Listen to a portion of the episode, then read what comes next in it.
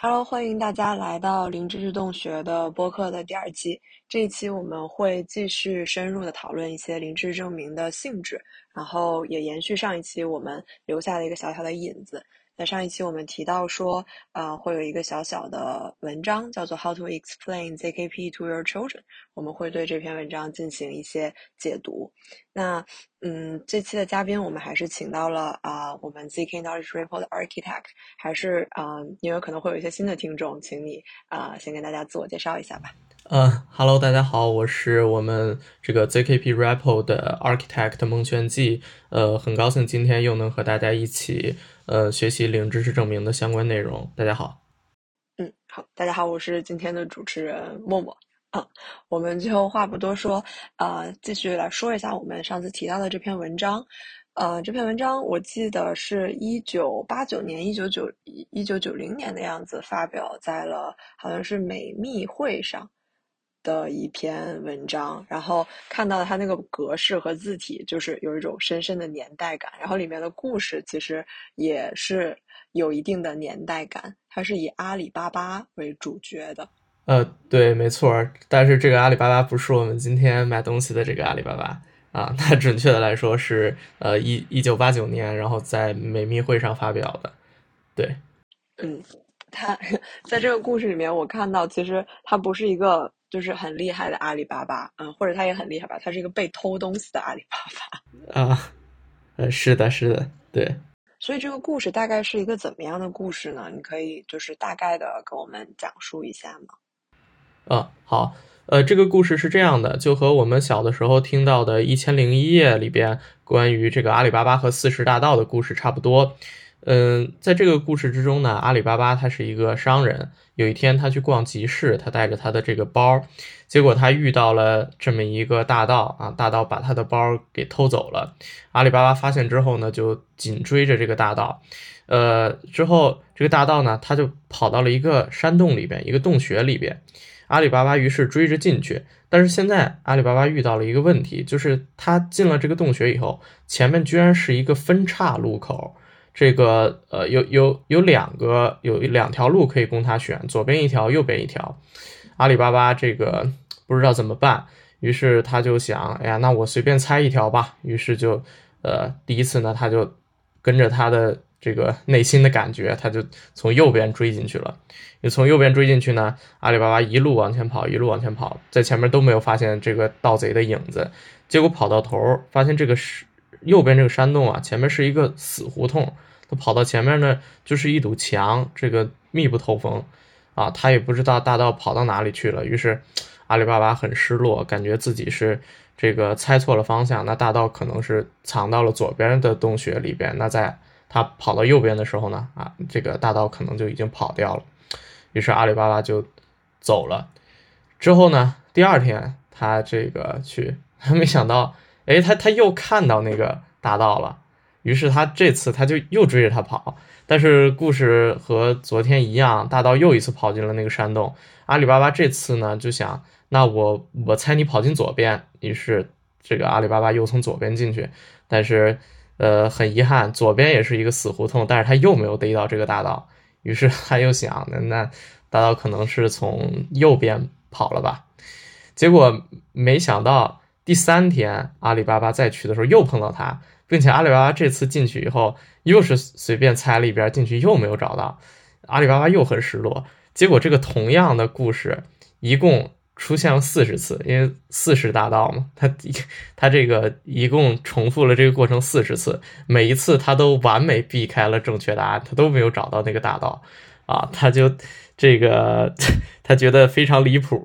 他这个因因为他觉得，哎，这我这个一次两次好像还说得通啊，我这个呃猜错边，然后，但是我连续四十次，如果我都猜错，也不是说不可能吧，但是。这个太离谱了，就是我二我我这个连续四十次我没有一次能猜中，这个我运气实在太差了，所以他觉得一定是另有隐情。那这个奇怪的地方可能就是这个秘呃这个山洞呢，它可能藏着一些呃不为人知的秘密，所以说并不并不一定都是运气的问题啊，因为他觉得运气已经解释不了了，所以说这次呢阿里巴巴就紧紧的追着。呃，阿里巴巴这次呢，他就先藏到了那个洞穴里边去，他他就是那个先藏到了那个洞穴里边去，因为他觉得大盗这个是大盗的老巢嘛，他肯定还会回到那里，他先藏到洞穴里去。结果等了一会儿呢，他看到另一个这个呃倒霉的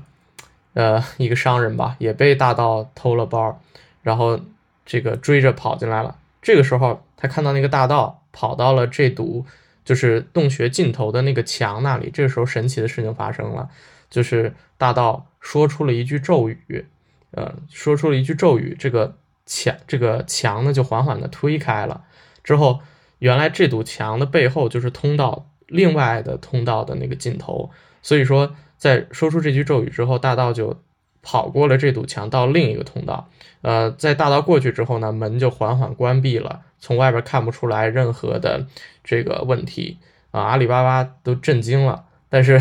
呃，他就偷偷记住了那句咒语，啊，但是这个时候呢，这个呃被抢的那位商人他就跑过来以后，和之前的阿里巴巴一样，他也是发现这里是一个密不透风的死胡同，然后也可能也是认为自己猜错了，然后就那个很无奈的走出去了。等他们都走了以后，阿里巴巴就想：那我这个知道了一个惊天的秘密啊！然后于是他就呃利用了这个秘密啊，后来他就呃逮到了那个大盗，等等等，这个就是呃后来的故事了。所以这个就是一个呃故事的开端啊。当然后来啊，阿里巴巴呢也把这个呃也他也把这句咒语呢记在了他的一个呃手账上。他记在他的一个嗯小本上之后，嗯，后来他的这个小本呢就传给了他的后代，呃，对，就是这个是我们故事一个开头。那当然传到他后代以后，这个发生什么了呢？然后我们一会儿会进行一个解释。嗯，好，所以啊，刚才听你聊完这个故事，其实 感觉就是非常一九八零年代的一个故事。所以这个里面，嗯，对于零知识证明来说，它呃需要去证明的到底是一个什什么样的事事情呢？呃，对，就是刚才我们聊的其实是这个故事的一个背景，或者说一个开端嘛。呃，这个地方呢，就是还没有引出我们要讲的零知识证明的这个故事啊，它目前是一个故事的背景。那么，呃，接下来呢，就像我们刚才说的，这个阿里巴巴把他的这个咒语写在了他的那本小手账上，并且就是在多年以后，就是时间来到了现代，这个有了电视机啊，有了录像啊，有了电视节目这些东西以后啊，发生了一些神奇的事情，就跟我们零知识证明相关了。嗯，然后，呃，这段故事呢，就是说时间推移啊，来到了现在，那么这个。呃，阿里巴巴的后代呢是一个科学家，他叫做呃，他叫做 Mick 阿里，Mick 阿里。然后这个呃 Mick 呢，他就获得了他祖先的这本手账，然后他也获知了这个的咒语。然后，呃，所以说的这个他是一个科学家嘛，他就和他的这个很多也科学家同伴。然后一起进行一个考古，然后就来到了当年阿里巴巴的这个洞穴。当然，他们是依据他祖先的这个这个手账去到的嘛。结结果他们发现，没想到过了这个上千年以后，这个芝麻开门依然管用。当他们说出这句咒语的时候，那个是呃洞穴尽头的大门还是缓缓推开了。于是这群科学家都很兴奋，然后他们在这个。洞穴的尽头，然后来来回回，呃，欢欢快的跑来跑去，这样。后来呢，呃，他们这件事情呢，也也也被这个，呃呃，就是大家也也扩散开嘛，就是大家对这件事情都都很感兴趣。但是，但是 Mick 呢，并不想，Mick 并不想把这个咒语公布给所有人。Mick 并不想把咒语公布给所有人，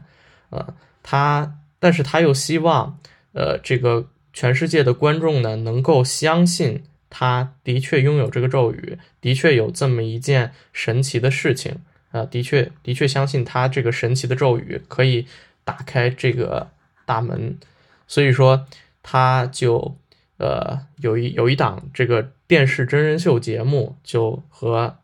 Mick 合作，就是他们进行一个有趣的实验，这样。之后这个就就通过这么一档真人秀，然后进行这个实验，然后来呃 Mick 向大家证明，哎，我知道这个咒语，它也确实能够开门，但是我也不想让大家知道我这个咒语的内容。嗯，对，这这个你看，就是和我们零知识证明的过程，就就就是一个零知识证明的过程嘛，就是他希望大家能够呃相信他确实有这个秘密，但是他又希望这个过程是零知识的，又又希望大家在相信他的这个过程之中呢，并没有获得任何关于这个咒语的信息，这就是我们这个零知证明的过程。明白，所以其实刚才前面就是他的父辈不，他的长辈吧的那从阿里巴巴拿到的那些，只是就是一个真的是一个铺垫，然后最后到了阿里这一辈儿的时候，他去做的这个真人秀才是一个真正的零知识证明的过程。对对，因为呃，Mick 到因为到 Mick 这个时代呢，他就有很多有趣的。这个工具啊，还有设备了，比如说录像机、录像带，我们等等一会儿就会看到。呃，好，然后那那我们就继续对，那我们就我们继续说这个 Mick 它的这个过程，就是 Mick 和这个电视真人秀的，呃，Mick 是怎么完成这个电视真人秀的？他就是呃，他让这个记者啊，就是先站在洞穴外边。啊，就就像当时啊，他的这个祖先然后追大盗一样，然后他就先跑进那个洞穴里边去。这个时候呢，那个记者在举着录像机，然后来到这个洞穴，呃，洞穴门口这样，然后朝里边喊，就说：“这个 Mick，你从左边这个通道出来。”那这个时候呢，Mick 他，呃，Mick 如果前面确实进的是左边的通道。那他就直接走出来就可以了，然后但是 Mick 如果进的是右边的通道，他就需要跑到尽头，然后说芝麻开门，把那个大门打开，他再从左边跑出来，对吧？就是这么一个过程。嗯，然后那我们可以看到，在这个过程之中，呃，Mick 他如果说呃确实知道这个咒语，那那 Mick 一定可以跑出来。无论 Mick 走进左边还是走进右边，他都有办法跑出来。呃，如果说 Mick 他不知道咒语，那他就只能是这个恰巧进入了左边，他才能出来。我们那这个过程其实是一个，呃，就是说他成功的概率只有二分之一嘛，啊，对。但其实二分之一的话，概率还是挺高的。所以说，呃，他们采用的办法就是我把这个过程重复很多次。那么每次呢，这个记者他都是注意，他不是说这个记者想到从哪边出来就从哪边出来，因为我们人他直接想的话，你很难。比如说这个记者他就喜欢左边，他就回回都让他从左边出来，那 Mick 他就发现规律了嘛，他就回回都从左边出来就行。所以记者呢，他必须要当众抛一个硬币，就是他在电视机前抛一个硬币。这个上面呢就代表从左边出来，下面就代表从右边出来。也就是说，他要求呃 make 从左从右的概率呢是完全相等的。那在这种情况下，他们和他的祖先一样，把这个实验进行了连续进行了四十次。那每一次 make 都能成功的从正确的方向出来。于是这个呃记者呢他就哎呀，确实相信 make 他是拥有这个咒语，不然的话就像。啊，他的祖先一样，这个连续四十次没有逮到大盗，他终于意识到，哦，好像这不是纯是一个运气的游戏，他这个这里边是有古怪的，对，嗯，明白。所以其实随着这个实验重复的次数或者拍摄重复的次数的增加，嗯，他真的就是去蒙对的概率其实是越来越小的，也就就是当这个概率越来越小的时候，大家也会。呃，更容易的去相信说，呃，确实这里面有一些问题。问题其实就是他真的知道芝麻开门这个咒语。对，没错，就是这是一个呃零知识。其实不仅是这个例子之中，也是我们零知识证明这个协议在构造的时候，可以说是一个呃相对通用的这么一个框架，就是它其实大家通过这个地方就可以发现，它的算法其实是一个呃概率性的，就是哪怕他不知道知识，他也可以蒙对嘛。就是这个像这个例子之中，Mick 他即便不知道咒语，他也有呃在一次之中呢，他也有二分之一的概率蒙对，只要他。呃，猜中这个记者会要求他从哪边出来，他就可以正确的去回应。那么我我们在这个零知识证明之中呢，就把这个记者呃要求他从哪边出来，就是通过抛硬币来提出要求这个过程叫做 challenge，叫做挑战，就是他去挑战这个呃证明者。像证明者就是 Mick，然后呃所谓验证者呢，他就是这个记者，然后。那么这个证明者呢，来响应这个挑战，然后，呃，他在这个过程之中，我们要把这个以这这这样的一个流程呢重复多次。那在每次成的时候，它这个概率都会越来越小嘛？就像你说的，那我这个呃进行多次以后，呃，我达到我满意的程度，然后那就可以了。明白，所以感觉其实通过这样的一个过程，反映了很多呃零知证明的协议或者是实现上面的一个思路，就是通过挑战证明者的方式，然后如果这个挑战啊发生的概率真的非常非常小，他又能完成这个挑战，那我们就会倾向于去相信他确实拥有这个知识。对的，对的，是的，对，嗯，明白。那就是我们继续往下看这个故事，这个故事的后面又出现了一个转折，就是可能大家为了收视率，就觉得啊，呃，其他的电视台也想要去啊进行这样的一波证实，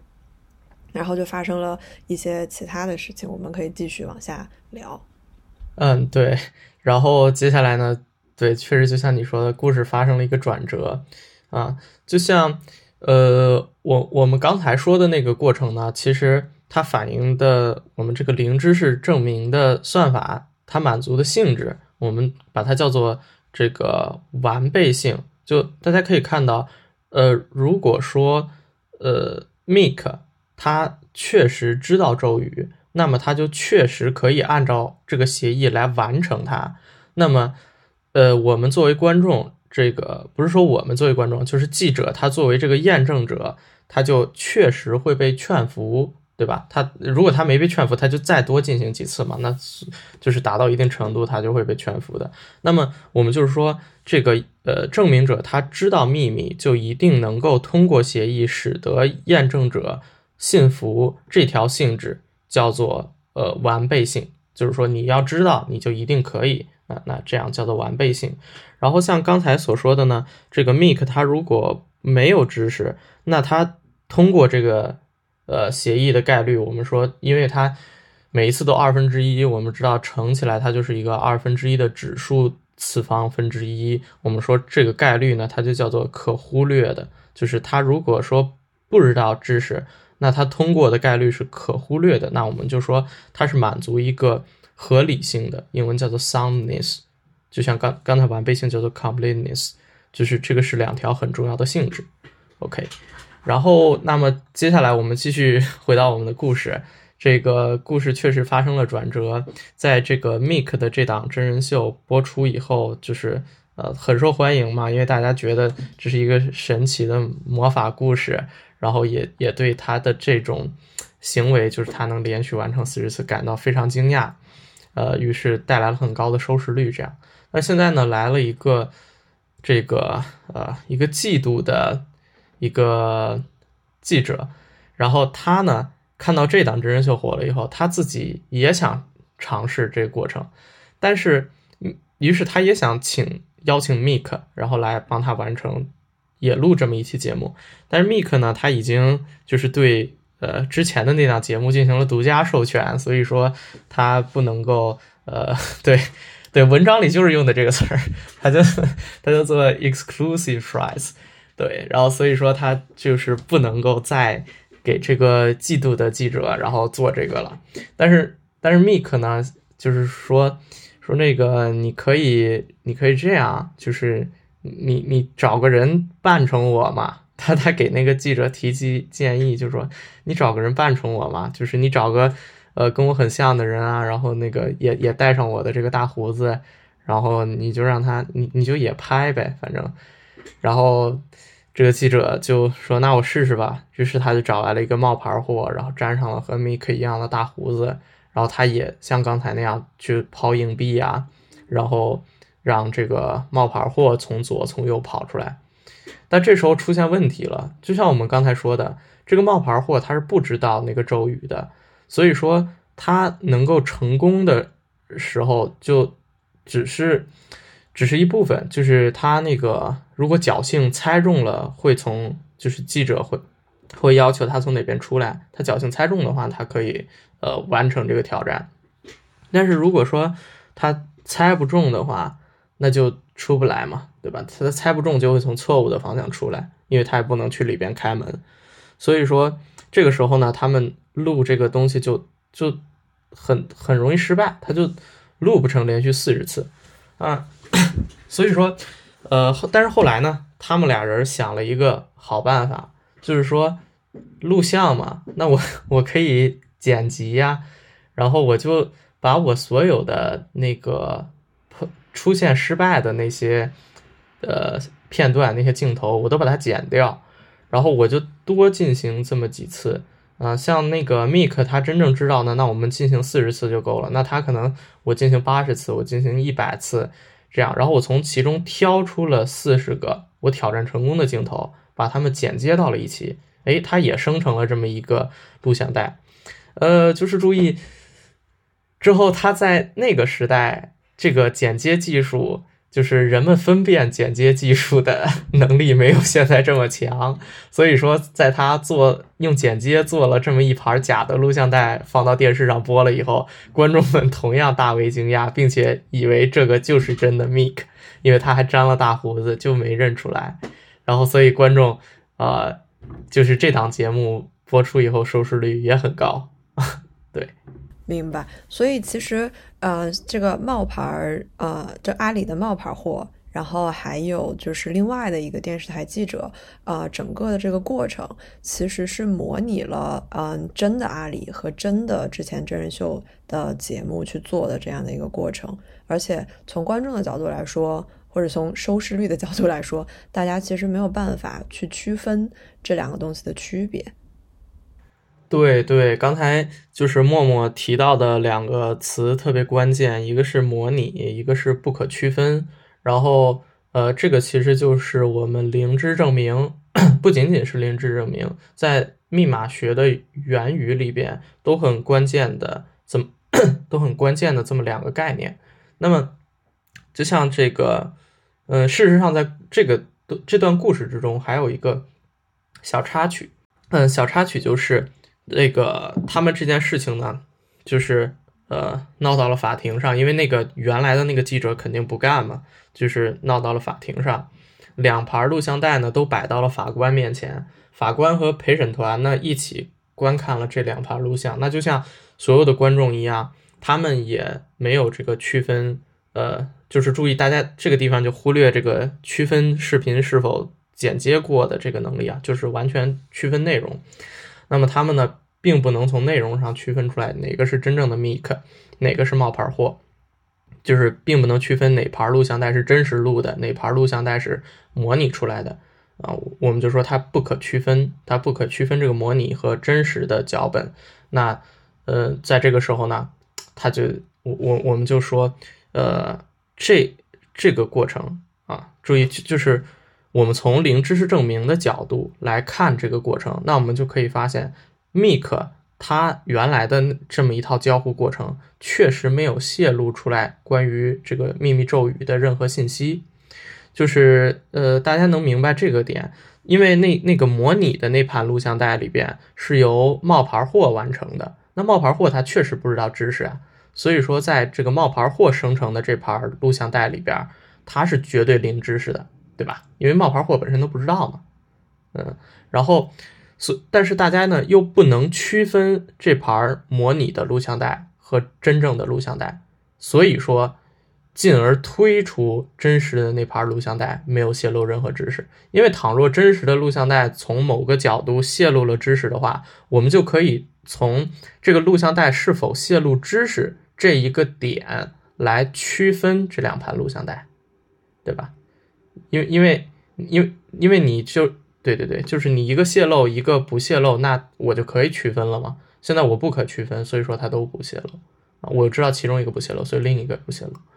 然后这里边我们刚才提到的两个在密码学里边特别关键的概念，就是一个叫做呃模拟，模拟呢就像刚才这个呃冒牌货所做的一样，就是那我们在零知识证明里边呢，就是如果说我想证明我的一个算法是零知识的，我就我就得像这个冒牌货，我我就得弄出这么一个冒牌货来，然后模拟出来一套这个。交互的脚本，就我模拟的这个脚本呢，就好像是这个真正的 make 和真正的验证者在进行交互一样，但是其实不是，其实我这个是没有知识的，我模拟出来这么一套脚本。如果我能构造这么一个模拟算法，并且模拟算法生成的脚本和真实的脚本是不可区分的，那我就说我的这个呃零知证明算法呢，确实是零知识的，好吧？然后这个就是我们一个模拟的概念。然后那像我们刚才提了很久的不可区分，不可区分。然后那么不可区分在密码学上究竟是一个怎么样定义的呢？就是不可区分，这个我们从字面意义上然后能够理解。呃，实际上呢，在我们的呃密码学的严谨的定义之中，这个不可区分性是有三种严格不同的定义的。就是第一种就叫做这个绝对的不可区分，或者说我们叫相等。那比如说，如果说我看到两个呃这个视频啊，它它就确实是完全一样的，我是这个复制粘贴得到的，那它确实完全一样，那这种叫做绝对相等，那我是不可区分的，对吧？这个是叫做绝对不可区分。然后那我们说这个统计意义的不可区分就是。呃，这个地方可能稍微有一点点硬核了，就是说，如果我们有两组这个随机变量，然后，那么，呃，对这两组随机变量的这个，呃，所日就是这两组随机变量的所有可能取值，然后它们的这个概率之差是 小于我这个，呃，呃，这个就是它它的这个 argument 是它长度的一个。指数次方分之一啊，这个地方可能说起来有点乱，就是就像大家可以理解为我们刚才呃所说刚才的那个交互的过程，呃，最后我们得到的概率它是二的指数次方分之一嘛。那在这种情况下，就如果说我们这两组随机变量，然后它就是我们知道随机变量它是一些啊，就是它以概率性的取某些值。但是它在取某些值的时候，这两组随机变量它在概率上的差别是小于一个指数函数的。那我们说这两组随机变量就是不可区分的，对，就是它可以在某些个，就是说的浅显一点，它可以在某些个有限的点上，然后呃取不同的值，就像我们刚才那个两盘录录像带一样。就是你说它完全一样吗？它肯定不可能完全一样，因为那个冒牌货，它和真正的 Mik 长得再像，它也不可能就是 Mik。它的化妆化的再好，它也有可以有那么一些可以区分的点，但是就是这只是一些呃很小的点，然后就是这些点呢，并不足以使我们能够判断出来这两盘呃录像带的差别。然后呃，大家可以理解为就是这和刚才的绝对相等就有点差别嘛。但是它是统计意义下的不可区分，就是你那个有区别的样本，对于整体的样本来说，它是很少的，这样就是统计的不可区分。最后呢，还有一个是计算的不可区分，对，然后所谓计算的不可区分呢，就是呃，也是在这个计算机语言里边，当然就是说我们说这个如果用来区分的这个人，他是一个。图灵机，或者说我们是说他是一个敌手，他的级别是 PPT 的，就是这个多项式级别的，就它只能做多项式级别的这个，它它拥有多项式级别的算力。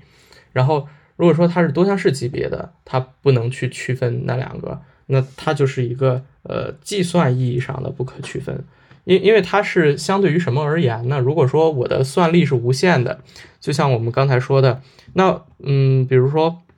我就可以在这个我我刚才那个随机变量那块，我就把它每一个点我都计算出来嘛。因为就像我们说的，它确实是有一些点是不同的，那他看到这些不同的点，他就可以去区分它们。呃，但是这是在你算力无限的情况下，它是一个 PPT 级别的，它是呃多项式级别的，它就。看看不出来那么多个点，它也不可区分，所以说这就是计算不可区分的一个概念。那么就是在这个三个不可区分性之下，就是我们可以看到，呃，它有这么一个递进的关系嘛。就是你看这个绝对不可区分，它就是绝对的相等。那绝对不可区分呢，它就一定是统计不可区分的。然后这个那呃，就是它一个比一个强嘛。当然绝对不可区分，它也一定是计算不可区分的。啊，这就是我我们这个呃密码学上的不可区分的这么一个概念，就是它不仅仅是在零知证明之中，它在我们其他的一些加密算法之中也有这样的作用。比如说，这个我怎么定义我这个呃一个一个加密算法它是安全的？那就是说我加密之后和这个随我随机生成的一个串，这两个串之间是不可区分的。对，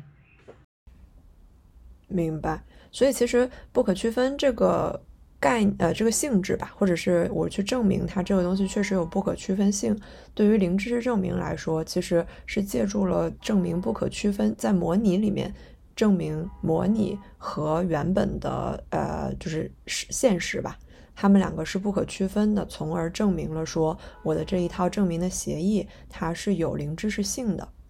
但。就是单讲不可区分这个性质，其实它在密码学里面的其他地方也是，就是有非常广泛的应用。对，是的，是的，就是整个密码学的理论密码学的这个体系里边，都是要用到不可区分这个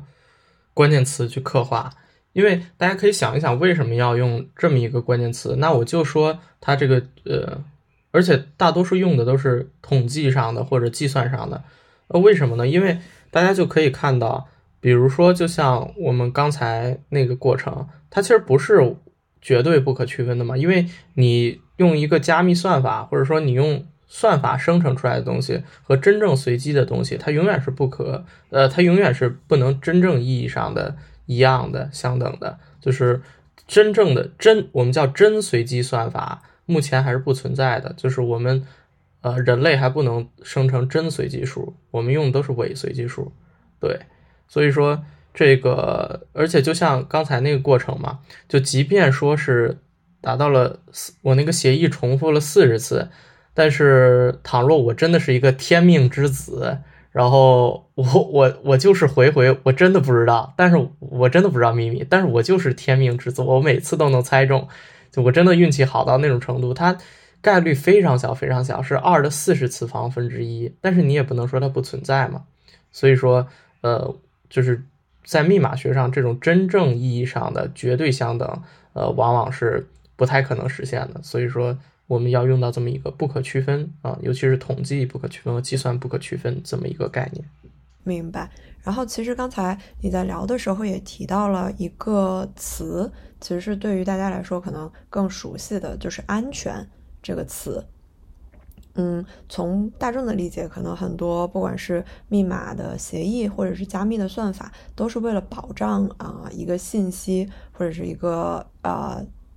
什么东西的安全。那就是我们比如说在密码学这个范畴里面，会对安全有一个怎么样的定义吗？嗯，对，呃，安全呢是这个整个密码学呃。架构的一个核心概念嘛，我们说很多算法它也是可证明安全的等等的。那么安全这个概念呢，如果我们要谈，就又不得不提到我们也在第一期提到的这个神神仙，就是香农大师，就是香农他，呃，像这个安全这一块的概念，完美保密性，也是香农提出的，对，这个地方也是香农，也是香农来给他一个一个公式化的定义的，那就是他是怎么定义这个安全的呢？大家可以想象一下，就像我我们刚才提到的这个一个密码算法，如果说我，比如说我就是加密一个字符串，然后我加密以后生成了一个密文的字符串。然后我怎么说明我这加密算法是不泄露？我我怎么是安全的呢？那我的安全就是我定义我我一定是刻画在那个密钥上，就是呃一旦我密钥泄露的话，我这整个算法都不安全了嘛？那我的密钥只要是安全的，我的算法就是安全的。就是我们首先把这个算法的安全，然后刻画在密钥上，然后那呃刻画在密钥上以后，我们怎么说它是安全的呢？就是我生成的这个密文。字符串和我随便生成的一个，呃，注意这个这个其实也不是随便生成的，就是我拿来一个真随机的，呃，和我这个相同长度的字符串，如果我这两个串之间是呃绝对不可区分的，那么我通我我我是绝对不可区分，就是是我们刚才说的那个概念，然后那这个地方就说明我这个密码算法它是绝对安全的，因为大家。发现这个过程是怎么着？就是如果我是一个攻击者，我通过看这段密文，我都不能，我我我都不能区分它是不是一个真随机的串。就是我呃，不是说我不能区分它是不是一个真随机串啊，就是说我会认为它和真随机串，我找不到它们任何的差别。所以说，我从这我看到这这串密文以后，我就因为真随机的东西，其实对于我来说，它就是没有任何的这个信息商的。我从真随机的东西里边看不到任何关于那个密钥的信息上，准确来说是这样，我看不到关于那个密钥的任何信息，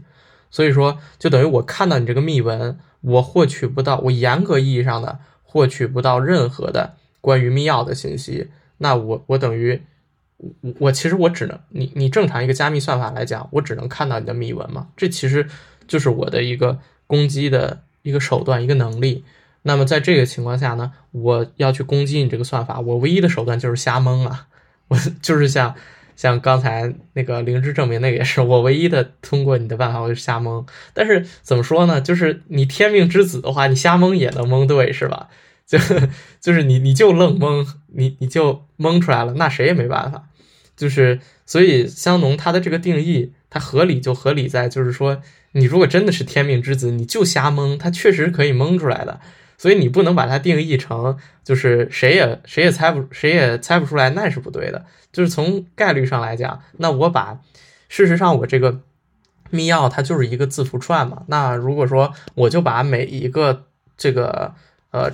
所有这么长的字符串，就像我们破那个四位密码锁一样，我就把零零零零到九九九九我全给你试一遍，我总会把你试出来的嘛，对吧？这就是说我们这个算力和这个安全性的。这么一个关系啊，当然，所以他的意思就是说，你的算力你只要是无限的，你总可以把它算出来，对吧？所以这个地方我们也提到一个概念，就是什么叫做计算安全的？就像刚才我们说的那种安全性叫做无条件安全的啊。那我们另外一个地方，我们说，呃，一个密码系统如果说是计算安全的呢，就是说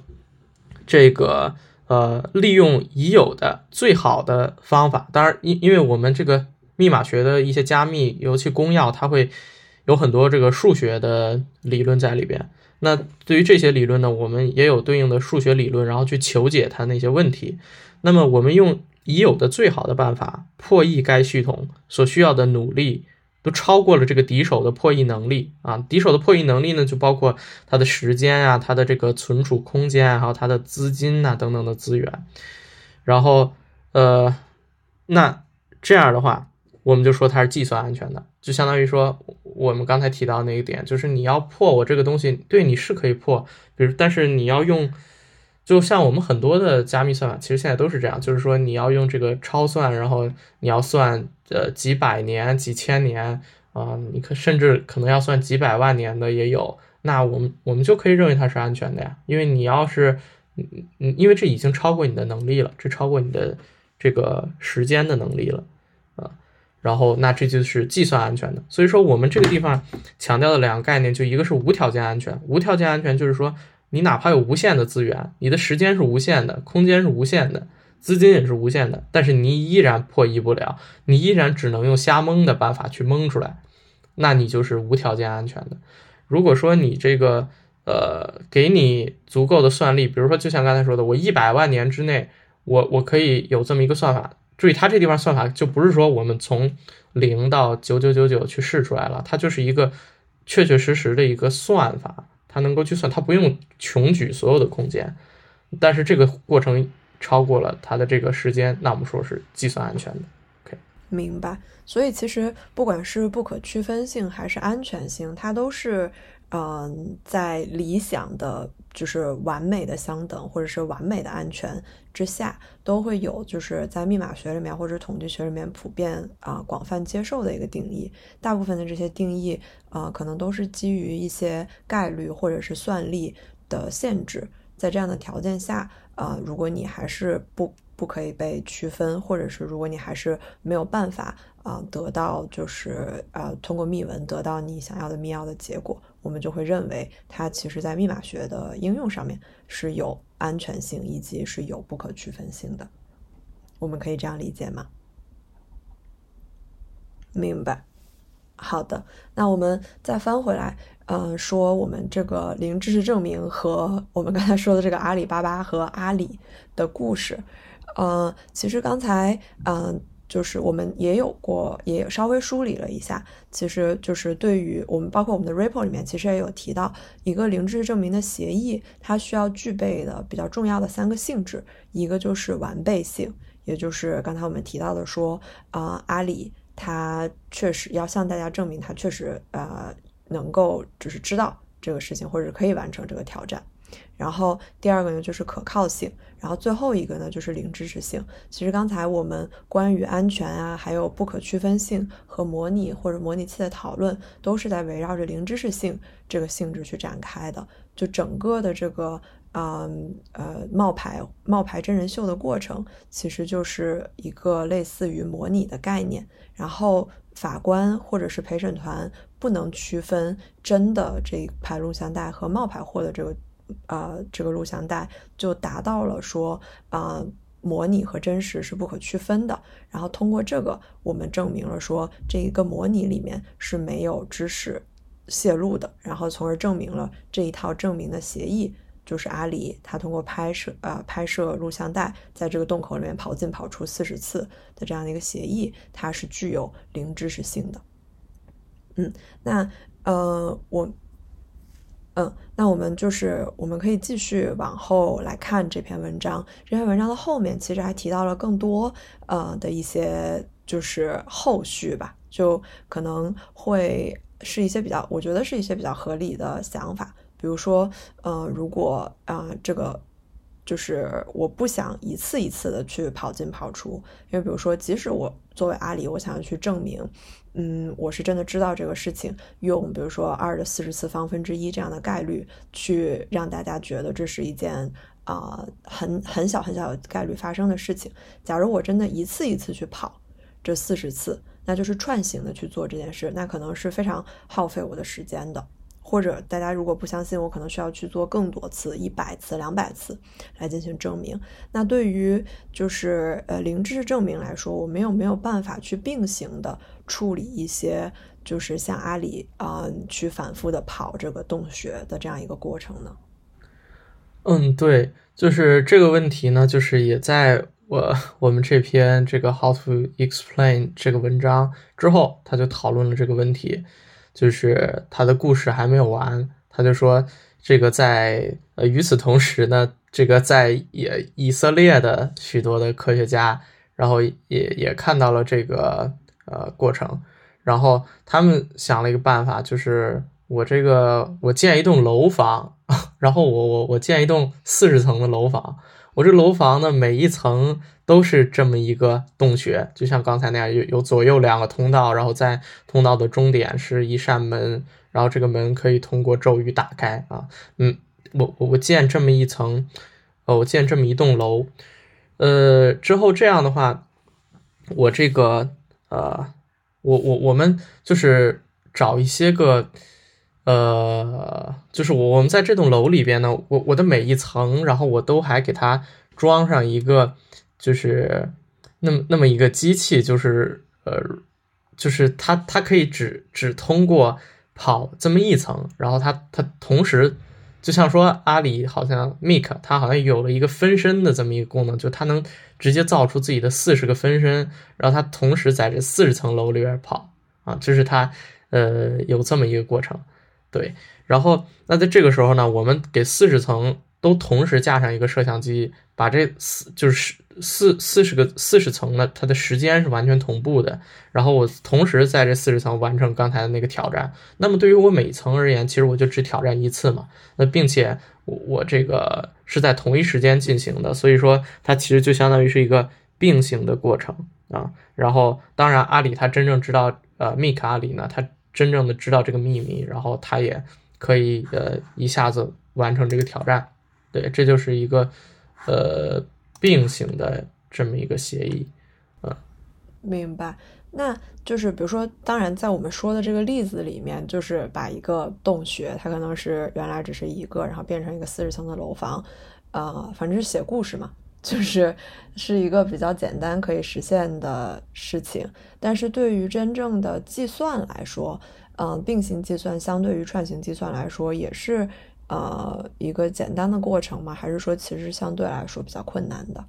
呃，对，这个地方其实就是有一个根本性的困难。这地方其实有一个根本性的困难，就是，呃，像刚才我们这个协议啊，就是这个地方呢，同样在这个 Children 这篇文章里边被讨论到了。就是虽然说这么做呢，呃，真正的 Make 它确实可以通过这个过程，然后呢，我们这个作为无论是记者也好，还是说观众也好，呃，看到这个过程呢，都会被。就是记者吧，记者就是他进行这个挑战的过程呢，他会被劝服，呃，就是啊，Mik 确实有这个知识，就是呃，进行实验的这个记者，他确实能够呃被这套过程说服。我们说像刚才的呃这个完备性和合理性就都满足了，大家可以自己去验证一下，这个过程合理性和完备性都满足了。但是零知识性呢？这个过程它真的是零知识的吗？就像我们刚才讨论那那个初等的呃协议那个算法，它确实是零知识的。那我们怎么证明的呢？我们是找了那么一个冒牌货，然后冒牌货没有知识，但是它生成的录像带和真正有知识的 Make 生成的录像带是不可区分的。那我们说真正的 Make 这个交互过程没有泄露知识。但是现在我们如果再找一一个冒牌货来。他不知道知识，我们还能做出这样不可区分的录像带吗？你 你觉得能吗？会很麻烦吧？应该，就起码是会非常非常的麻烦。对他麻烦的点，他麻烦的点可以大家稍微思考一下啊。是这样的，就是你你注意他刚才那段，他为什么能做出来那个模拟的录像带啊？因为他有一个超能力，就是他会剪接录像带，就是他只要做错他就剪接，他做错他就剪接。但是它那个过程它可以实现，就哪怕我这个，呃，呃，比如说我我我我不能一下做出你四十次，那我跑八十次，我这个是不是能挑出四十次成功的？八十次不行，我跑二百次啊，这我也还能接受，可能累一点，但是我能挑出四十次。但是注意，换成这栋楼房以后，我们刚才说了，那摄像机它是实时同步的，所以说这个呃冒牌货它和它的分身。必须要同时猜对，所以这是什么意思？就等于他一下要猜四十个方向，他一下要猜四十个方向。这个呃，我我们说它是指数级别的嘛，因为因为你的这个空间其实是二的四十次方，你一下要猜四十个，并且你你要都猜对，就大家可以想象，我比如说我我有可能在这四十层楼里，我猜中了个十层。但这样不对呀，就是我们要的，就是说你四十次你都得对，你对三十九个都不行。所以他四十个里边，他但凡错一个，就他至少要他至少错一个的话，他就要重来。他但凡错一个，他就要重来。所以你你就得想象，他一下猜中四十次的，他一下猜中四十个的概率是多少？那个是二的四十次方分之一。所以说他是他要剪剪录像带的话，他。从呃，我们说讲数学期数学期望的话，他要尝试二的四十次方次，他他要他要尝试，对，这是理论上的一个期望值，它它要尝试二十四十次方次，它才能减出这么一个来。那我们说这样，它就已经被累死了。就像我们刚才说的，这就超这就属于超出它的这个计算能力了，它做不出这样的模拟来了。所以说，这这这其实。怎么说呢？就是，呃，从这个故事的角度来讲，那这样的话确实就没人能冒充你了。但是从这个算法的角度来讲，这是带来了一个很大的困难，就是我们刚才那个并行的算法，我没法证明它是不是零知识的了。我们说了，密码学的这个证明它很严谨，我要证明它零知识性，我必须得能做出一个那个零知识的东西，然后能去模拟它。那现在我们说了，那零知识的东西我。这个超出他算力了，这他模拟不了，那怎么办？所以说，这个地方就是你说的麻烦的点。然后他在这个这篇文章的下一个章节呢，他就说，这两个人还真是挺聪明的，就是呃，当然不是他们俩了，就是在以以色列科学家提出了这个问题以后，然后这个他说，这个欧洲的科学家呢，也都对这件事儿很感兴趣。然后他们就说呀，他们想了这么一招，就是你这俩人呢，冒牌货和那个记者呢，你俩配合一下，就是你你那个记者呀，你先就告诉那个冒牌货，我我这四十层我都要求你从哪边出来，就是他们达成一个事先的这么一个共谋吧，然后。呃，在达成了这个以后呢，然后就是等于记者他就假他他也他可以先抛硬币，他先把这个硬币他抛出四十个来，这也是一个随机的串，但是他把这个串先告诉那个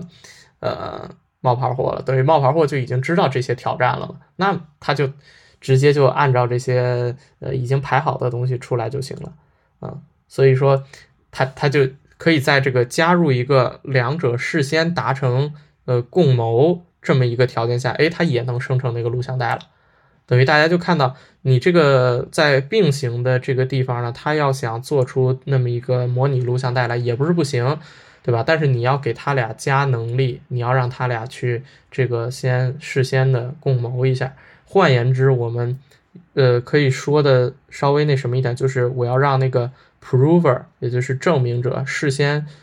拿到这个随机值，先拿到这个挑战。如果 prover 先拿到了挑战，那他一定可以通过这个协议。嗯，明白。那就是那感觉就是，比如说，如果有了这个提前的 prior agreement 之后，嗯，它确实是非常轻松的就能够构建这个模拟。但是，嗯，就感觉那为什么在之前的那个里面？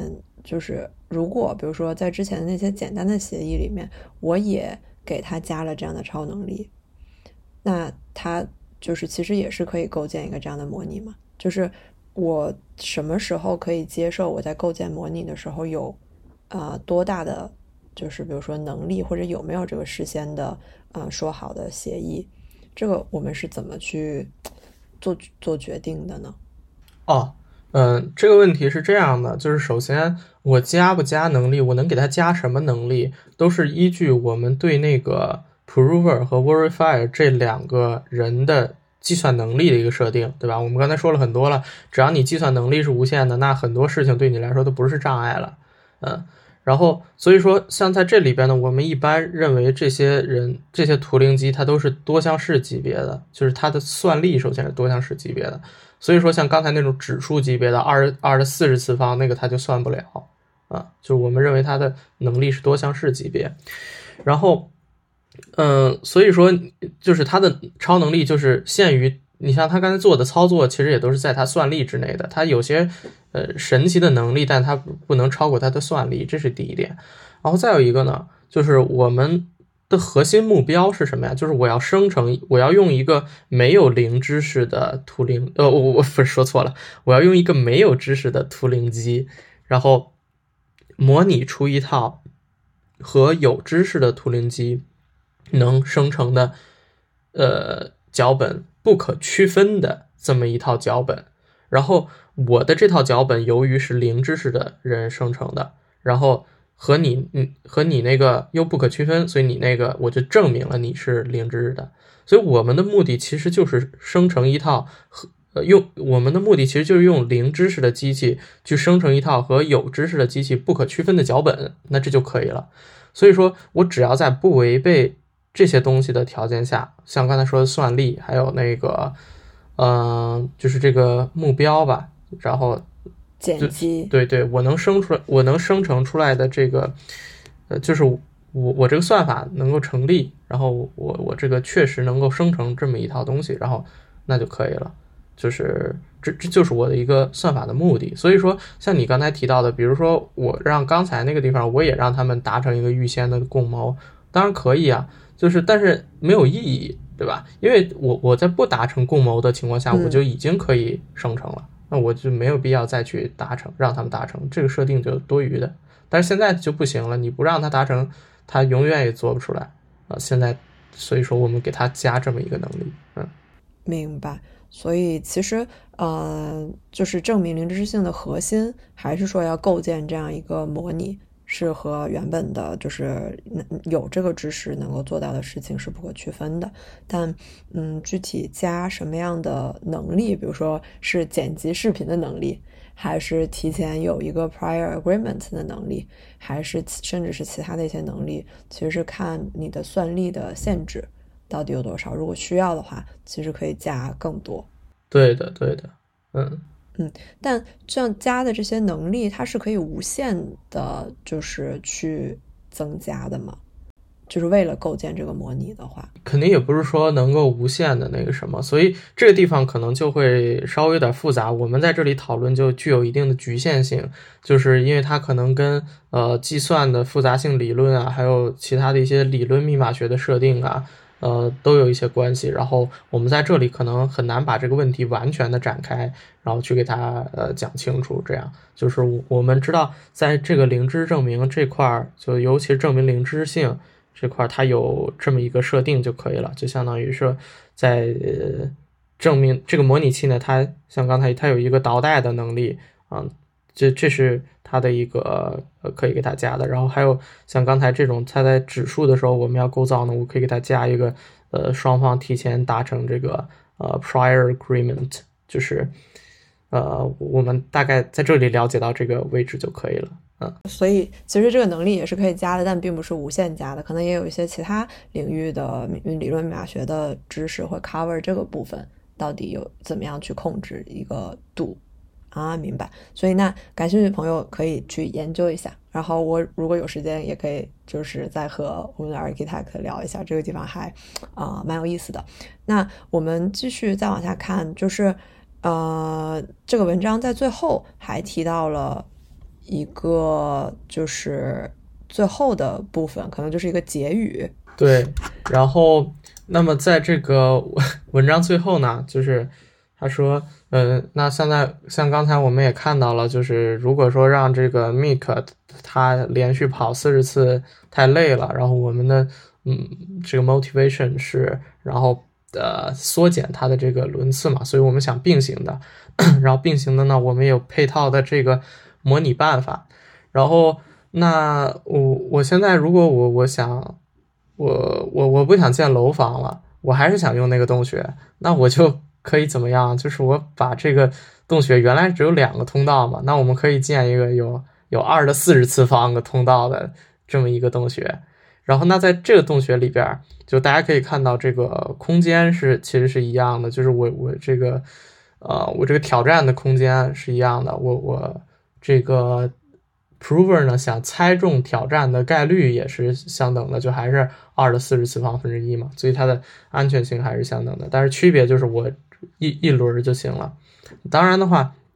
这个呃只是我们的一个理想化的设定了。就是你想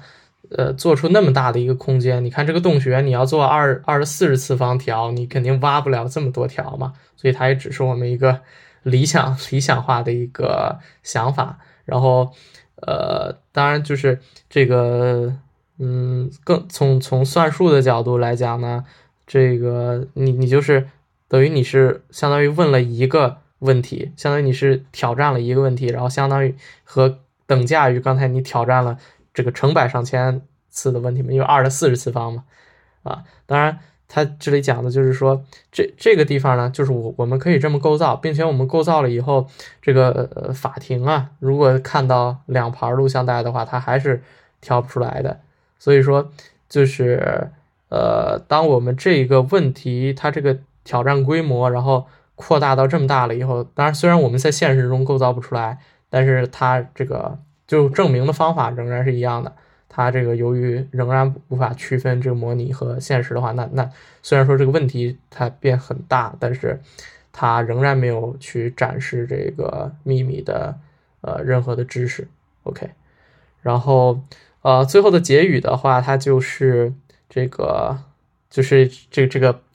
家长，因为因为我们这篇文章叫做 How to Explain Zero Knowledge Protocols to Your Children 嘛，那么在结语的部分呢，它就是模拟一个呃这个父亲的口吻，然后对孩子说说那个，那你现在听到了啊 阿里巴巴和这个神奇的洞穴的故事，那么还有他的这个后代啊，这个神奇的科学家呃米卡阿里，然后他是怎么劝服，他是怎么说服这个电视台的记者的？然后，并且呢，他在这个说服的过程中还一点知识都没有揭露啊。那这样的话，这个后来呃，密卡里呢，他就呃变得非常的有名。然后他就后来他也不再做这个事儿，然后他那个开始去世界到处旅行。他这个最后都没始终没有揭露这个神奇洞穴的秘密啊。他那咒语他始始终没有揭揭秘，但是他说服了非常非常多的其他人，然后也也说服了我。他确实知道。那么，这个，呃，他他他说这个，呃，保 就是保存这个秘密的这个这件事儿呢，然后使我想起了这个背包问题，Merkel Hellman 的背包问题。但是我但是我我，然后所以他就说，他说他下一次他要讲这个故事。其实我也挺好奇的，但我我知道这个背包问题，但是我我想去找这篇文章，我始终没有找到，我始终没有找到他这篇背包问题的文章。嗯，所以我们再翻回来说这个文章，其实它最后这三段，不管是啊建楼房，还是把洞穴重新改变一下结构，还是说用这个 prior agreement 去解决啊建楼房这个东西很难去构造的模构造模拟的问题，其实后面这些都是为了加速整个模拟的构建和证明不可区分性和零知识性的过程。然后这个可能也是，比如说现实生活中啊，真的在构造零知识证明协议里面会去做的一些事情，只不过他用了一个比较抽象和故事化的手法把它描述了出来。我可以这么理解？嗯，可以这么理解吧。就是他在理论上讨论了，因为我们往往呃喜欢那种并行的嘛，然后因为因为感觉并行的会比串行的快一些，但是。呃，他在理论上讨论，就是我们能否这么并行的去做。然后，如果说我们其其实，在很多这个协议之中，也不也不是严格的并行的，就一定各种都比这个串行的好，也也不是这样的。